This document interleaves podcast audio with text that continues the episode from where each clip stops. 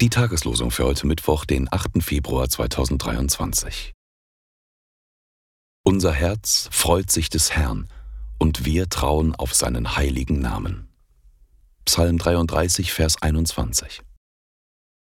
Seid alle Zeit fröhlich, betet ohne Unterlass.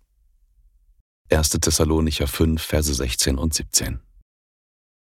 Die Losungen werden herausgegeben von der Evangelischen Brüderunität Herrnhuter Brüdergemeine.